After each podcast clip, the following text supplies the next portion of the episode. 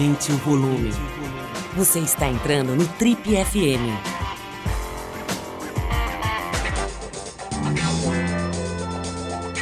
Oi, eu sou o Paulo Lima e você está acompanhando a versão podcast do Trip FM. Nosso convidado de hoje é um grande poeta gaúcho, mais precisamente de Caxias do Sul. Filho de escritores, colunista do jornal Zero Hora e uma das grandes referências da cultura contemporânea no Brasil. Ele tem nada menos do que 48 livros lançados até agora, que contabilizam mais de 750 mil exemplares vendidos e mais de 20 prêmios na prateleira. Ele ficou conhecido como o coach do amor por usar toda a potência da sua escrita e a clareza de pensamento para falar principalmente sobre casamento, amor e sexo. Ele é também comentarista do programa Encontro com Fátima Bernardes e na televisão teve um programa que marcou época em São Paulo, o talk show da TV Gazeta A Máquina, que ficou no ar entre 2012 e 2016. Motivado pela pandemia, recentemente esse escritor pop brilhante se debruçou sobre a única certeza que temos na vida, a tal da morte. Para você que ainda não ligou o nome à pessoa, estou falando de Fabrício Carpinejar, famoso não só pelos seus livros, mas também pelas frases escritas em guardanapos e publicadas nas redes sociais por ele. Nelas ele contabiliza mais de um milhão de seguidores nas redes sociais. É um pensador muito interessante, bastante inspirado e é com ele que a gente vai falar hoje aqui no Trip FM.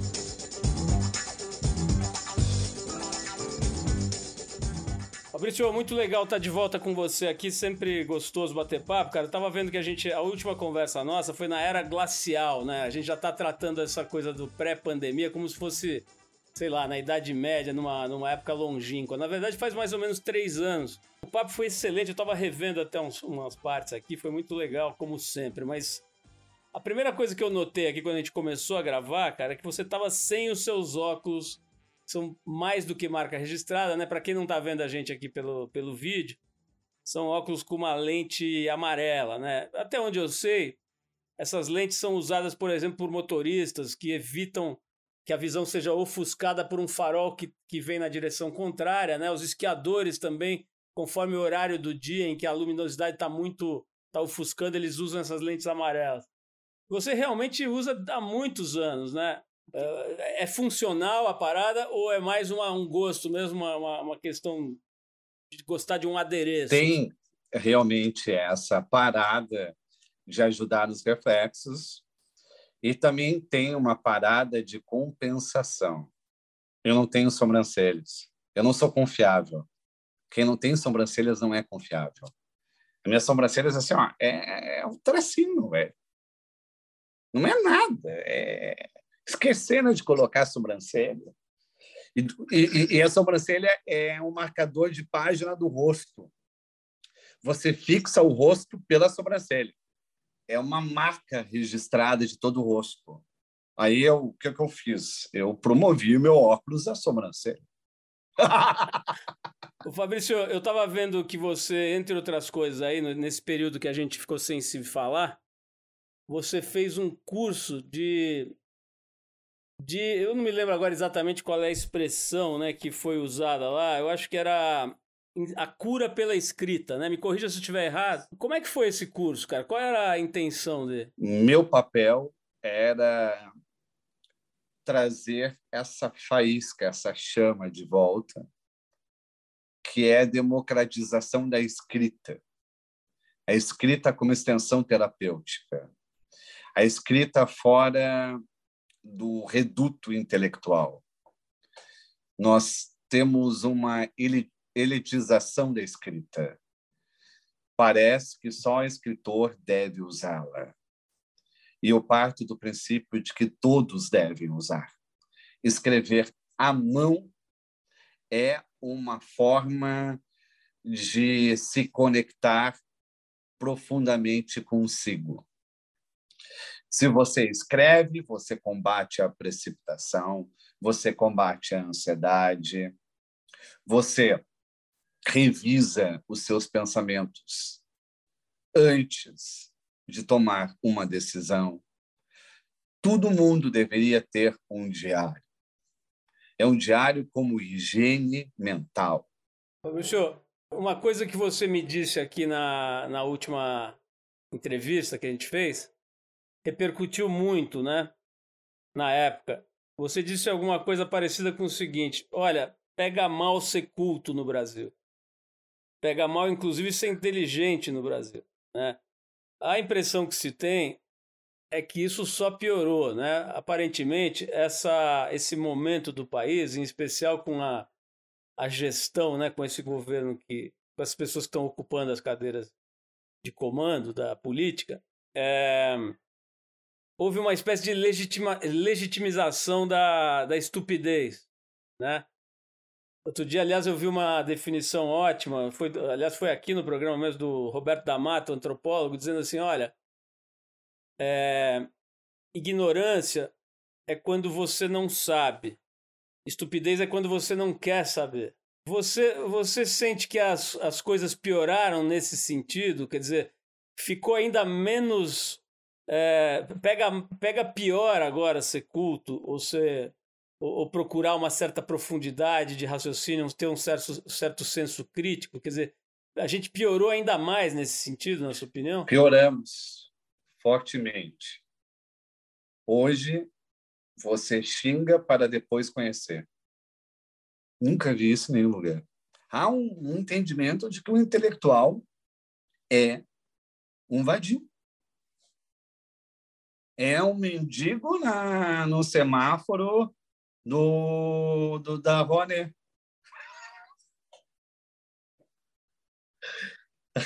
Há uma crença de que o intelectual vai enriquecer com o dinheiro público.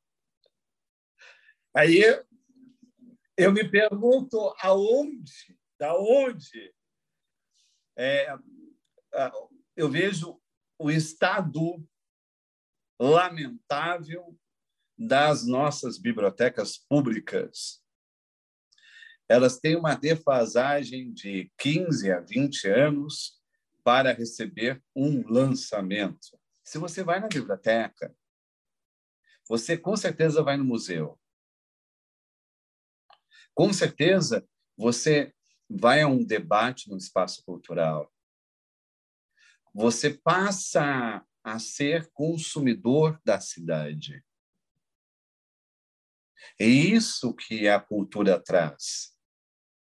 Você dá a cidade para o leitor, para o espectador. Ele se torna responsável pela cidade, porque sabe que vai ter um cinema com entrada franca, sabe que vai ter um teatro com a entrada franca, sabe que tem uma biblioteca em que ele pode uh, ler periódicos e não somente ler livros. Quando cortamos a conexão cultural de um país, todo mundo vai se sentir mais excluído. Não vai se sentir participando nem da vida política. A vida cultural é como se fosse aquele acesso à vida política e à vida social. Eu me lembro de ter visto você falando numa, numa entrevista antiga também. É, na verdade, te foi, te foi mencionado um, acho que uma, algum comentário sobre a sua obra, né? E, e, as, e as pessoas teriam dito que alguma coisa do tipo sem Freud e Lacan, a literatura de Fabrício não existiria, não existiria, alguma coisa parecida. E a pergunta é se você tinha uma dependência de Freud e Lacan, e a sua resposta foi: olha, eu prefiro um pelego, um pelego, não preciso de divã. Um pelego já resolve. eu queria saber o seguinte, cara, ah, qual que é a tua relação com a teoria psicanalítica? Se você já trabalhou isso, se você já estudou isso, você fez ou faz psicanálise, como é que você lida com esse campo do saber aí? Eu faço terapia, né? Até porque eu lido com o público, eu não poderia me ausentar, não cuidar das minhas emoções, eu estou passando as emoções adiante. É tão assustador quando um estranho conhece o seu estado de espírito melhor do que você mesmo Você chega no trabalho e alguém diz: Você está triste. E você nunca tinha pensado que estava triste. Ser o último a saber é o pior isolamento que existe. Você não sabe se está alegre, você não sabe se está esperançoso, porque você não se examina, você não se autoanalisa, você não se observa. Você chega atrasado em si mesmo. Você é o último a saber do que acontece dentro da sua alma, dentro do seu temperamento, dentro do seu biotipo afetivo. É assustador. A terapia cumpre esse papel de coincidir o que queremos ser com o que estamos sendo, com o que já fomos no passado. É isso. Nesse, é, esses pontos são fundamentais. É uma costura que a psicologia e a psicanálise traz. Essa reflexão sua me fez pensar no que deve ser a exposição num programa de televisão aberta da magnitude lá do programa da Fátima Bernardes, né? Acho que é Encontros, né, o nome. Eu não sei se você já tinha tido experiência. Eu me lembro, evidentemente, do programa genial lá na TV Gazeta, né? A Máquina e, e outras coisas que você fez. Você participou de, de programas de televisão e, e, coisas midiáticas de alto alcance, mas não, acho eu, não com essa frequência, né? Num caráter recorrente, né? De estar tá lá botando a cara na TV, né, na TV aberta de, de amplo espectro, né? E, e, e, pior, quer dizer, pior no sentido assim de ainda, de ainda se expor muito mais, que é falando sobre tudo, né? Opinando sobre fatos do dia a dia. Eu me lembro de te ver falando sobre a morte da Maria Mendonça, por exemplo, quer dizer, coisas que estão acontecendo, comoções nacionais, tal, você ali se posicionando, né? Qual, qual é qual, o quanto dói isso, Fabrício? O quanto isso arranca pedaço, né? Naquela lógica dos índios que dizem que não, não gostam de ser fotografados porque a fotografia arranca um pedaço da alma, né? O quanto é esse tipo de trabalho pode roubar pedaço de você? Eu entendo essa vulnerabilidade, mas eu me disponho a ela. Pior do que ter haters é ser o seu próprio hater. O que tem de gente espalhando fake news de si mesmo, boicotando, conspirando, desacreditando, recebendo elogio e desacreditando. Eu confio muito na minha capacidade. Porque eu também entro para aprender. Eu gosto muito dessa soma de dúvidas. As minhas amizades eu formo por quem tem dúvidas parecidas com as minhas. Eu não faço amizade com ninguém que tem certezas parecidas com as minhas. As certezas apodrecem, as dúvidas não. Sabe quando tem uma pergunta igual e você não sabe a resposta? E você se torna amigo daquela pessoa porque você é amigo da curiosidade daquela pessoa? E a curiosidade não é uma esperança? É. Não vou para lá como se fosse um Google. Eu sou muito mais um, um buscador do que alguém que dá respostas. Talvez até um servidor, né? Até um servidor. Não sofro com o que dizem a meu respeito. Sofreria se fosse eu que acreditasse nisso. Olha, nessa, nessa, nessa, nessa esteira daquilo que eu estava te falando com relação à legitimação da estupidez né, nesse momento do Brasil, é, tem uma coisa também que eu acho que é legal a gente tratar, que é o seguinte. Acho que nenhuma categoria humana está mais desqualificada e rebaixada nesse momento do que o homem é, hétero, cisgênero, é, e que tem algum dinheiro, alguma condição financeira, né? É, outro dia conversando com o Francisco Bosco, ele tem uma, uma, umas coisas interessantes, uns pensamentos e, e, até um livro que trata disso, né? O quanto, o quanto é, é, em, em, alguns livros ele fala sobre isso, o quanto é cruel ser rebaixado a Bolsonaro, né? É como se todo homem brasileiro, branco, hétero e cisgênero fosse um semelhante, até prova em contrário, fosse uma espécie de aparvalhado e estúpido, né? E incapaz de, de um pingo de sensibilidade, né? É, como, é que, como é que você reage a isso? Eu não sou nem um pouco parente dessa pessoa.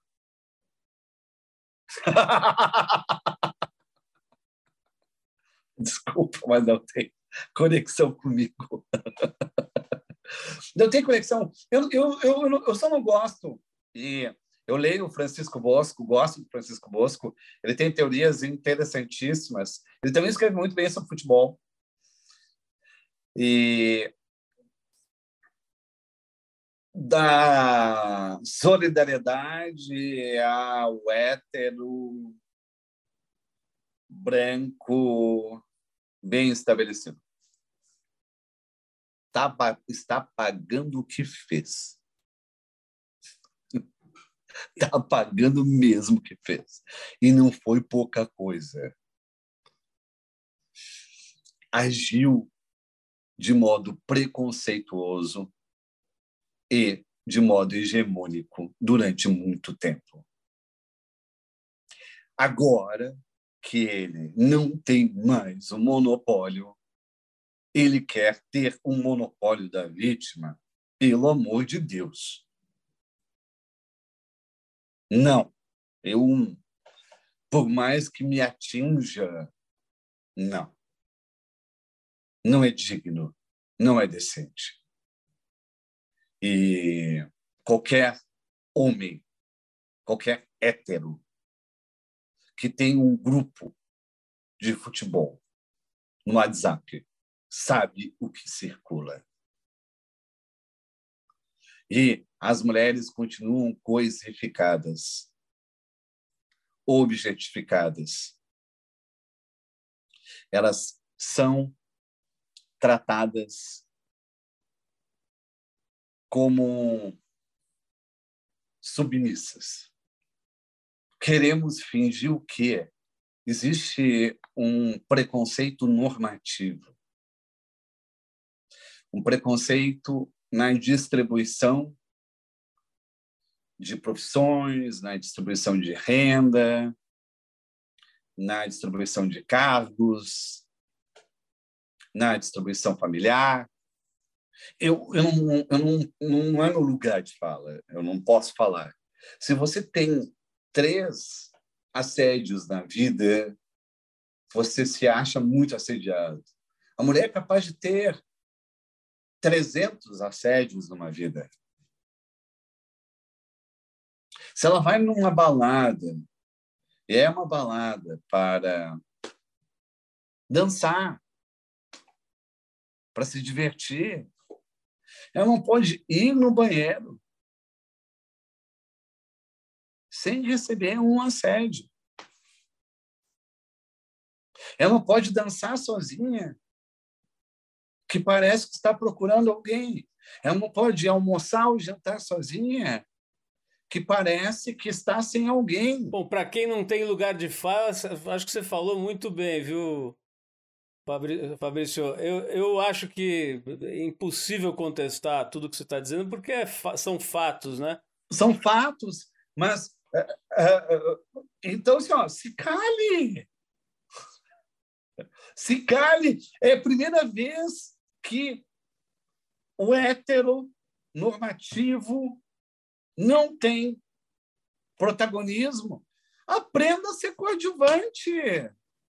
Aprenda a ser figurante. Aprenda a ser sombra. Aprenda a desaparecer. E aprenda a ser invisível. você vai se tornar melhor sendo invisível, porque você só vai falar quando tiver alguma coisa mesmo para dizer. É o mínimo. Como é que tem sido a sua relação com o dinheiro, Fabrício? Eu vi outro dia uma, um depoimento de um escritor bastante respeitado e premiado, contemporâneo nosso, é, que me chamou muita atenção, porque ele estava ele tava basicamente relatando uma situação muito difícil econômica, né? Ele vive de, de, de, de livros, muitos livros publicados, não tanto quanto você, que tem quase 50 livros né, já publicados, mas deve ser um cara que tem aí pelo menos uns 10 livros importantes e tudo. Não vou citar o nome porque foi uma, um, um relato que eu não sei se era público. E mas me, me chocou, assim, me chamou muita atenção, sabe, a, a, a situação delicada lá que ele estava relatando, né? É, sendo um escritor que eu acho que pode se dizer consagrado, assim, com uma história já, com uma carreira, com muito tempo de. Mas ele tá mal? Tá mal, tá mal, tá, tá mal, assim, digamos, uma situação de bastante pressão econômica, né? Com pouca grana, precisando eh, pedir empréstimos, etc, né? É, eu sei que você tem, por exemplo, a gente falou, né, da, da, da sua participação, um assunto que é até é muito legal, a sua participação na, no programa da Globo, você, você sempre teve a sua carreira sempre teve é, diferentes faces, né? Além do texto que talvez seja o eixo, talvez não, certamente é o eixo principal da tua expressão, a escrita, né? Mas você sempre teve essa coisa de programa de televisão, de palestras, de cursos e tudo mais. Como é que você está fazendo com grana? Assim, primeiro, assim, conseguindo viver legal e tudo com a tua, com a partir da tua, das, das suas ideias e depois é, qual a importância do dinheiro na tua história, na tua vida? Eu vivo bem, eu me mantenho como escritor, é, eu não tenho vergonha de me dar um preço, de precificar palestra, precificar eventos. Todo mundo faz isso. O, o, o, o escritor ele sofre de uma síndrome franciscana como se um fosse um dom e esse dom deveria ser público. Ele opera num terreno da santidade, da beatitude, da abnegação. Ele acha que não deveria receber pelo livro, que é um dinheiro sujo. Você acha que a editora já faz um favor publicando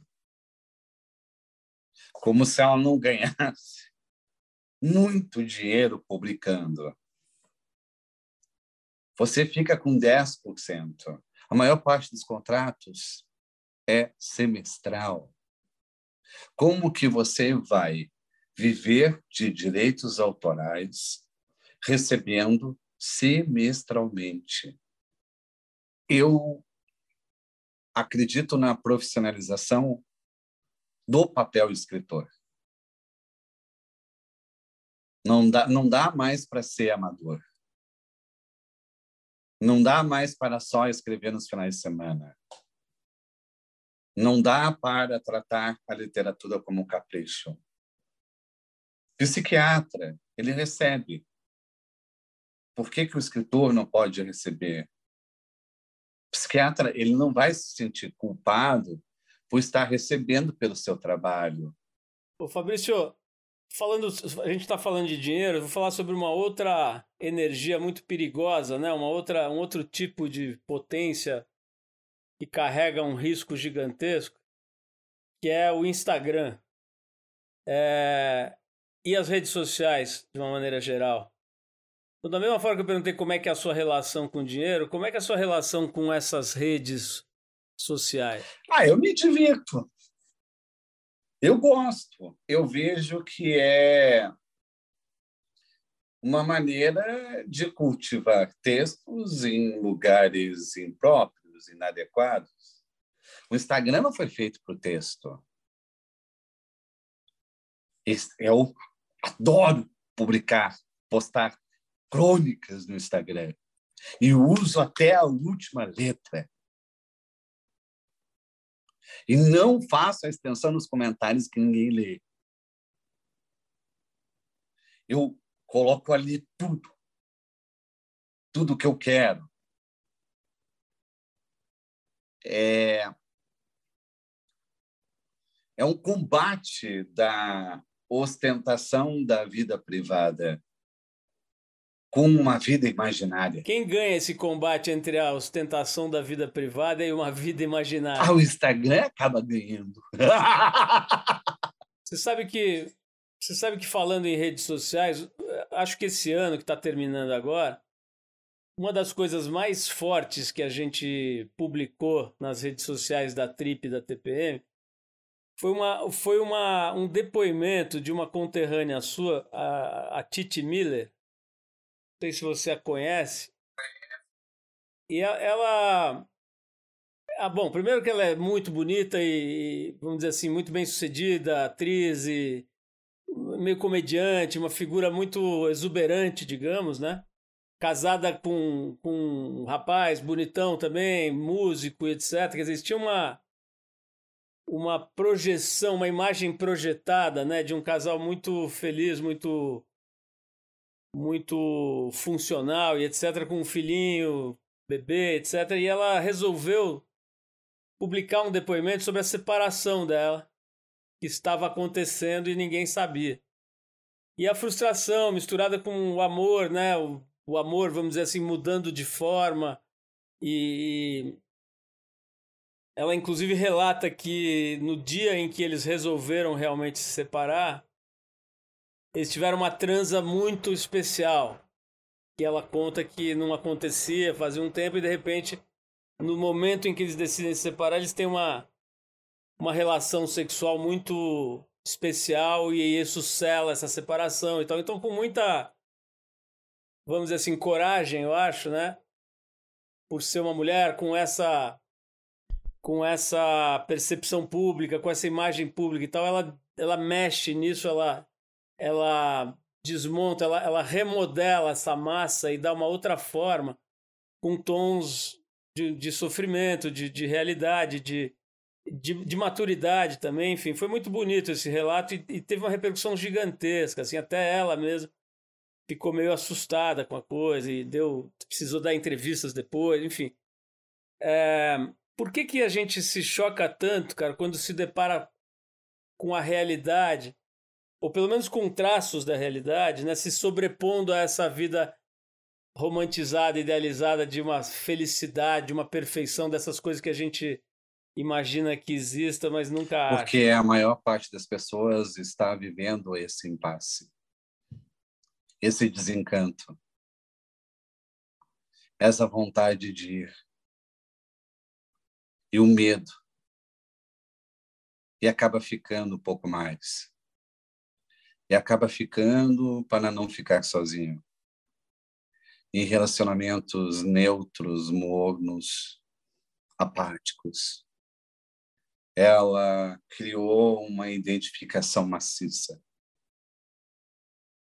E teve a coragem de romper com os stories, romper com o que as pessoas queriam, com aprovação, com reconhecimento, com esses papéis que assumimos sem querer. O romantismo ele morreu como conhecíamos. O que existe hoje é, o maior destaque é o amor próprio. O romantismo se valia da renúncia e da privação. Quanto menos você fosse quem você é, maior o amor. Você se anulava pelo outro. Você fazia privações pelo outro você deixava de trabalhar pelo outro, você saía da sua cidade natal pelo outro, você sempre colocava o outro em primeiro lugar. Agora não. Quando ela faz esse relato de uma frustração, ela está colocando seu amor próprio em primeiro lugar ela está enfrentando a precariedade. Ela está se rebelando contra a escassez. Ela não quer se anular. O romantismo, hoje, ele é sustentado pela amizade. A amizade trará uma lealdade maior do que o amor. Trará uma fidelidade maior do que o amor.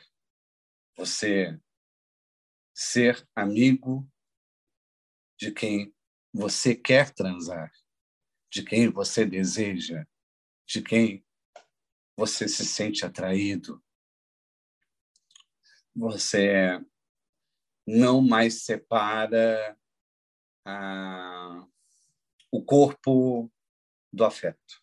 Fabrício, é, esse ano a gente perdeu uma pessoa genial que a gente gostava muito de conversar, de trabalhar junto, que era o Contar do Caligares. Né? Teve aqui no programa várias vezes e, e fez muitos projetos junto com a gente. Volta e meia eu, eu penso nele, lamentando assim a passagem dele, ao mesmo tempo celebrando o trabalho dele, né? as coisas que ele deixou, os livros e os filmes e tudo mais, séries de televisão tal. Mas eu, eu tinha, tem uma coisa, tinha uma resposta muito engraçada que ele dava para quando perguntava para ele ele achava que a felicidade existia e qual era o jeito de, de encontrar a felicidade. Ele falava assim: olha, existe. É heroína e precisa ser administrada todos os dias. e já o Freud, que a gente mencionou aqui, né? Espero não estar tá errando, talvez tenha sido Lacan, mas acho que foi o Freud mesmo, que dizia que a morte é a única supressora absoluta das tensões, né? Eu queria que você me falasse o seguinte, cara, o que, que você aprendeu sobre felicidade e morte durante a pandemia? Eu sei que você fez um livro muito bacana, muito bonito, chamado Depois é Nunca, e você se aproximou, acho que você e a torcida do Internacional, do Grêmio, do Corinthians e do Flamengo e todas, né? querendo ou não, voluntariamente ou não, se aproximaram da morte. Né? Ah, ela, ela deixou claro que ela é uma vizinha de muro, né? É, não é alguém distante, num outro município. Resumindo, o que, que você aprendeu, cara, nessa, nessa, nesse período aí que a gente não se encontrou, sobre essas duas ideias de felicidade e morte? A felicidade é uma trégua, é um intervalo entre duas tristezas. Você não tem como manter a felicidade. A felicidade é fugaz. Se você força a permanência da felicidade, você já está ficando triste. Prolongar a felicidade já é uma nova tristeza repetir a felicidade é impossível.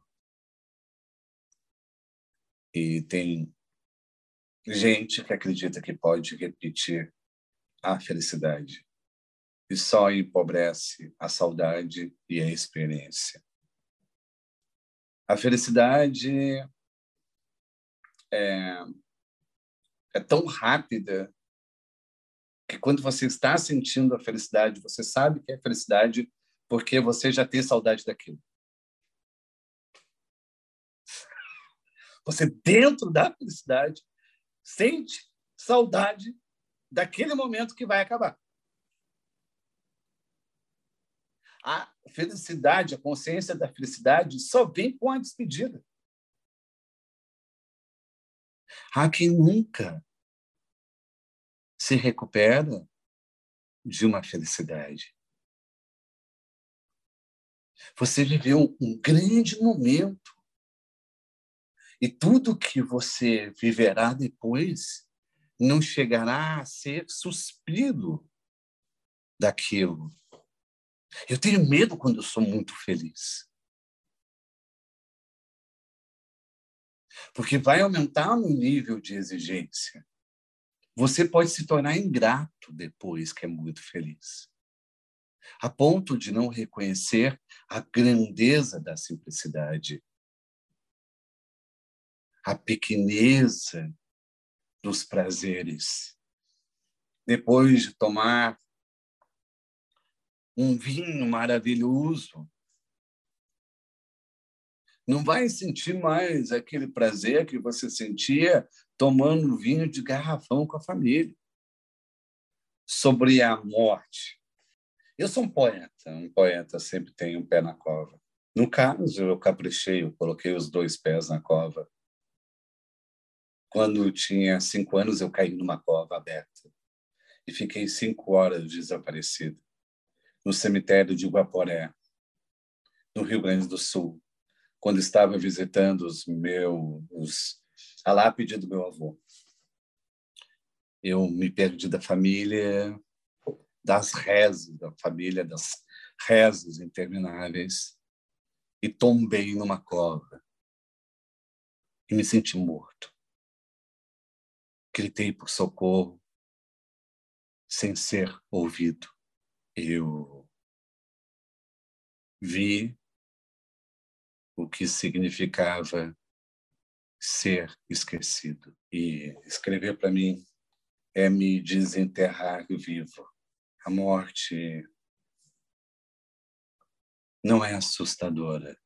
O que me assusta é como os vivos descartam os seus mortos com tanta facilidade. A morte ela existe na minha vida como se fosse um parente necessário um familiar necessário. Fabrício, tem uma, um outro campo em que você é, atua de forma muito interessante, que é uma espécie de crítica ao, à falta de afeto, né? Você fala muito sobre isso, sobre a nossa dificuldade de expressar afeto, né? É, eu me lembro de uma fala sua muito bonita sobre como a gente não cria palavras para alegrar os outros, né? Queria terminar com isso, cara, que você falasse um pouquinho como é que você acha que a gente pode fazer para melhorar nesse aspecto, sabe? Como raça, assim como espécie, né? É, é, quebrar essas travas, assim, e começar a, a, a espalhar coisas melhores por aí? Quando você vê alguém chorando, a sua atitude é acolher para a pessoa parar de chorar. Você só está pensando em si. Não quer ser incomodado com aquela dor. Há um egoísmo do amparo você quer resolver logo aquele infortúnio. Para de chorar, já passou. Você apressa aquela dor. Não seria mais adequado você ajudar a pessoa a chorar mais? Quanto mais ela chorar, mas ela vai se sentir leve e liberta. Não seria muito mais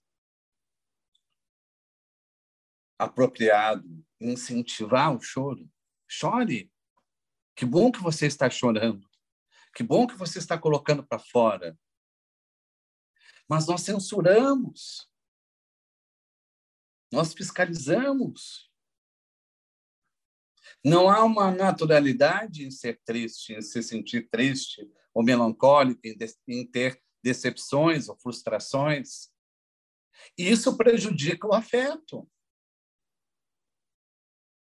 Você não consegue ser confidente de ninguém. Você subestima, menospreza tristezas. Você acha que é tudo é bobagem. Você vai desqualificando as perdas.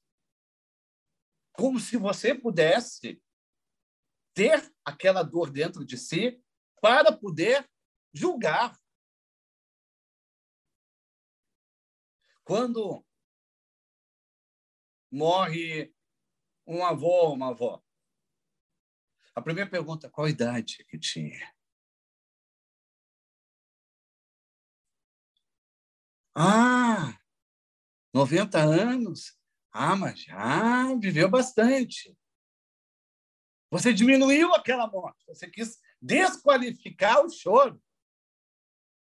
E você vai desqualificando todos os choros que aparecem na sua frente, colocando pré-requisitos.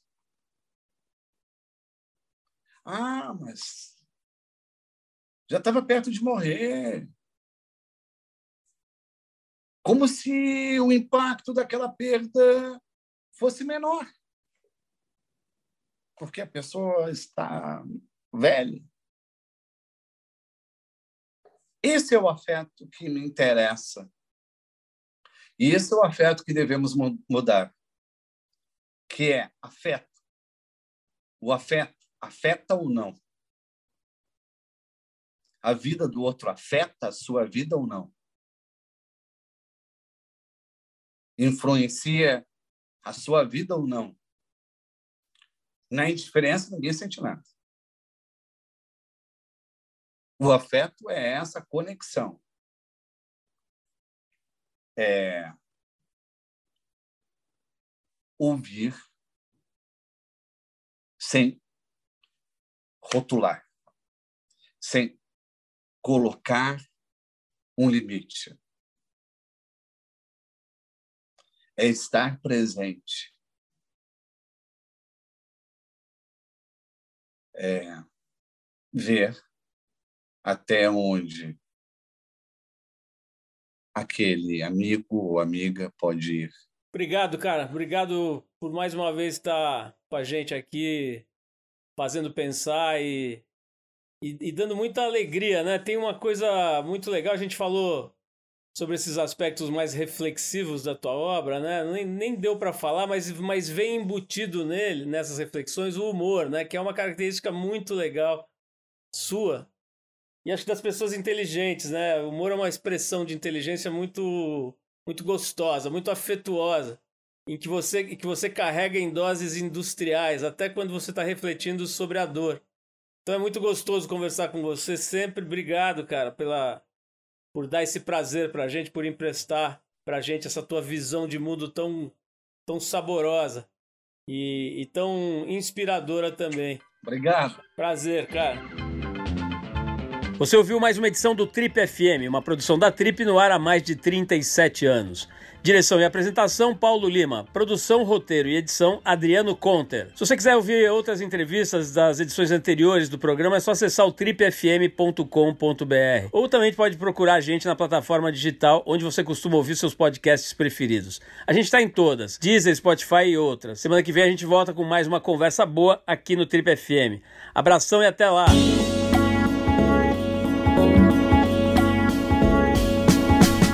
Você ouviu Trip FM.